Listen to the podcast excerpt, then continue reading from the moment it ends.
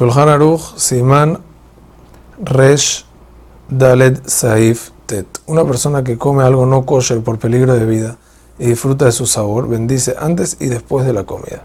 Asimismo, en la ley con respecto al que come algo permitido en un día prohibido, en Yom Kippur, en un ayuno, por peligro de vida, que bendice antes y después. Hazak Ubaruch.